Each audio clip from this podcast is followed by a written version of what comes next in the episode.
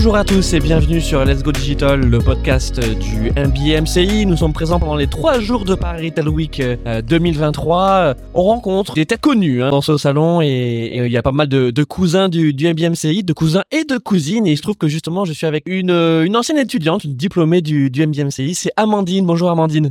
Bonjour Louis. Euh, merci de t'arrêter sur euh, sur notre stand et de venir euh, partager cette cette visite hein, de de Paris Retail Week. D'ailleurs, c'est peut-être la première question, Amandine. que nous vaut le plaisir de, de, te voir à Paris Retail Week? Ça fait quand même quelques années que j'y vais. En règle générale, les trois jours là cette année, je vais pouvoir faire un jour et demi, peut-être deux avec quelques réunions au milieu. Mais oui, c'est bah moi je viens du retail. Donc euh, après j'ai fait le MBA MCI, mais du coup euh, les deux se complètent et j'y venais déjà avant que chez moi c'est ça fait partie du programme de l'année euh, de passer par là pour aller écouter que ce soit les tendances, les consos, qu'est-ce qui va arriver demain, et puis passer sur les stands, découvrir de, de, nouvelles entreprises, de nouvelles idées. Pour toi, Paris Week, c'est un, un, endroit où tu fais un peu de, de prospective? Tu, tu rallumes les, les radars? Alors moi, je fais un peu les deux, c'est-à-dire que moi, je fais, j'essaye d'alterner et conférences et euh, et justement faire de la prospective. Bah après, euh, comme j'ai changé pas mal de boulot entre les deux, euh, bah en fonction des jobs que j'ai, puis des problématiques que j'ai, je vais soit plus vers les stands, soit plus vers les tendances, les consos. tout dépend si je, suis plus dans une notion de stratégie ou si je suis plus dans une notion de problématique à résoudre un instant. Alors, Amandine, on va, on va revenir effectivement sur cette édition de Paris Retail Week euh, à, la fin de notre, notre podcast, mais euh, je te propose qu'on parle un peu de toi. Tu es une, euh, une ancienne étudiante du MBMCI que tu as fait, si je me trompe pas, en 2020-2021. 2021-2022. Et 2021-2022, autant pour moi. Est-ce que tu peux nous, nous résumer un peu de ton parcours? Tu nous as dit que tu venais du retail. Pourquoi tu es venu faire le MBMCI Qu'est-ce que le MBMCI t'a apporté? Et aujourd'hui, où tu en es? Alors, euh, moi, j'ai un petit parcours un peu plus complexe. C'est-à-dire que moi, je suis même ingénieur à la base. Après, euh, j'ai besoin de beaucoup de contacts euh, avec les gens au fil de la journée. Donc, les labos, ça m'a assez vite déprimé. Donc, je suis partie faire du market à la fin de, de mon école d'ingé. Après, j'ai fait du marketing classique, chef de produit, B2B, B2C, tout ça. Puis, j'ai voulu voir ce qu'il y avait derrière. Donc, je suis arrivée dans le retail. Je pensais juste y faire un saut et repartir euh, vers le B2C une fois que j'aurais vu ce qu'il y avait derrière. Et puis au final, euh, je me suis amusée, je me suis éclatée, donc euh, je suis restée là. Donc j'ai fait beaucoup de marketing, mais plutôt opérationnel. Et puis j'avais mis en place pas mal de choses. j'ai fait beaucoup de projets entre la donnée, le marketing, le marketing, la data, le marketing, pas mal d'allers-retours là-dedans pendant mon parcours. Et je trouvais que le digital, c'était un peu la suite. Ça combinait un petit peu euh, tout ce qui était euh, tech, data et market. Donc c'est pour ça que je suis partie de chez Casino pour aller euh, découvrir ce nouvel univers. Et donc quand tu as découvert ce nouvel univers, que s'est-il passé? Bah, J'ai eu la chance d'arriver à faire une alternance dans une startup. C'était un peu ce que je voulais faire. Je veux vraiment faire un petit virage. Oui, c'est que tu venais de, plutôt de grands groupes et là, tu avais, euh, avais, également le, la découverte de, de, de, ce plus petit, plus agile, euh, où aussi on a euh, un champ euh, d'expertise et, une polyvalence qui est en fait essentielle.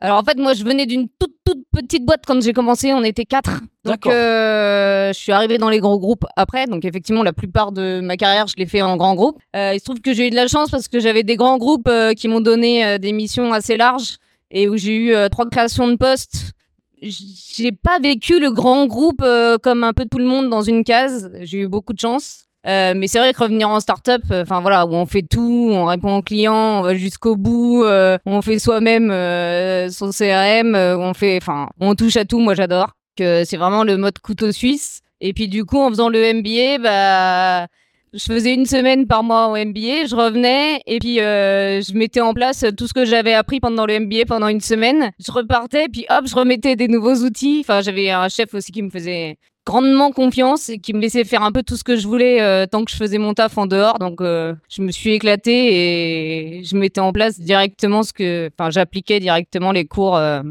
donc tu t'es régalé, tu t'es régalé pendant ton MBA. J'ai kiffé. euh, donc ça nous ramène à, à l'an dernier, 2022. Ouais. Et donc depuis, raconte-nous.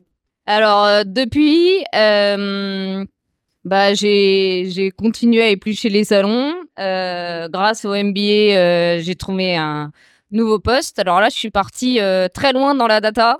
Je suis vraiment en mode back office, de chez back office. Euh, voilà. Bon, pour l'instant, le business me manque un peu, donc euh, je pense que j'y retournerai un peu. J'ai des petits projets euh, pour monter ma boîte et faire des choses. On C'est verra. ça, là, ouais, c'est ça, Suite au prochain événement. c'est- c'est ça, c'est que là, on va dire, tu tu t'es tu t'es plongé dans la data. Et quand on dit la data, c'est data marketing. hein. Ah ouais, alors je suis dans la branche marketing digital, mais je suis dans la gouvernance de données. Quand je dis je suis dans le bac, je suis dans le bac Ah ouais, du bac. très bien. Très bien. Euh, en quelques mots, qu'est-ce que c'est exactement cette gouvernance de données? Alors la- tu décides. euh, La gouvernance de données, alors en fait, à date, elle n'existe pas euh, là où je suis. Et donc, l'idée, euh, c'est de pouvoir gérer tous les flux de données qui passent dans les systèmes. Donc, dans un, chez un gros retailer, il y a beaucoup de flux qui partent à droite à gauche. Donc, l'idée, c'est de pouvoir. Il y a plusieurs étapes. La première, c'est de pouvoir qualifier la donnée. C'est-à-dire que euh, met à plat toutes les données qu'on a euh, dans l'entreprise et on les regroupe par euh, ce qu'on appelle des domaines de données qu'on va rediviser par objet data. À partir du moment où on a défini ça et où ça a été axé avec un petit tampon par la direction, à chaque step, on va avoir un acteur métier et un acteur IT qui vont être responsables de la donnée, soit du domaine, soit de l'objet. Et là, ensuite, on a plusieurs choses, c'est-à-dire qu'ils doivent vérifier la qualité, les flux entrants, les flux sortants, et l'idée, en fait, c'est de s'assurer que la donnée, elle n'est pas perdue et que euh, elle est propre quand elle arrive jusqu'aux mains des data scientists qui, eux, vont euh, la travailler et ça va partir au market, au CRM et tout ça. Ouais, donc on est vraiment sur du pilotage stratégique. hein. Exactement. Merci Amandine. Euh, en conclusion, on a dit qu'on reviendrait sur le sur le salon. Qu'est-ce que tu as repéré comme comme grande tendance, comme innovation que tu voudrais bien nous partager?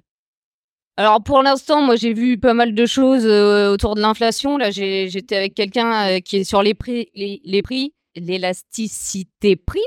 Euh, donc ça, c'est vraiment euh, quelque chose que j'avais déjà commencé à travailler quand j'étais à l'offre euh, chez mon ancien retailer. C'est quelque chose qui est assez compliqué. C'est un peu le vieux serpent de mer. Euh, mais là, on voit que les outils, enfin, d'IA, ils se renforcent. Quoi, c'est beaucoup plus impressionnant que c'est des modèles qui sont assez sympas à exploiter, que j'ai ramené des petites adresses, on va voir en interne euh, comment on peut aller euh, voir un peu tout ça, mais euh, il y a moyen de faire quelque chose d'un peu sympa. Donc de pas un- forcément juste écraser ses marges pour être concurrentiel et de s'adapter en fonction de son magasin, de son prix, son produit. Encore une édition de Paris Week réussie Voilà. pour toi? Ouais. ah, c'est pas fini, hein C'est pas fini. Effectivement, donc euh, à l'heure en tout cas où on enregistre, euh, on est euh, en fin du fin du premier jour. Et il reste il reste encore deux jours. Exactement. Merci Amandine et puis euh, on espère te revoir bientôt euh, dans euh, au sein de la communauté MBMCI. À bientôt. Salut.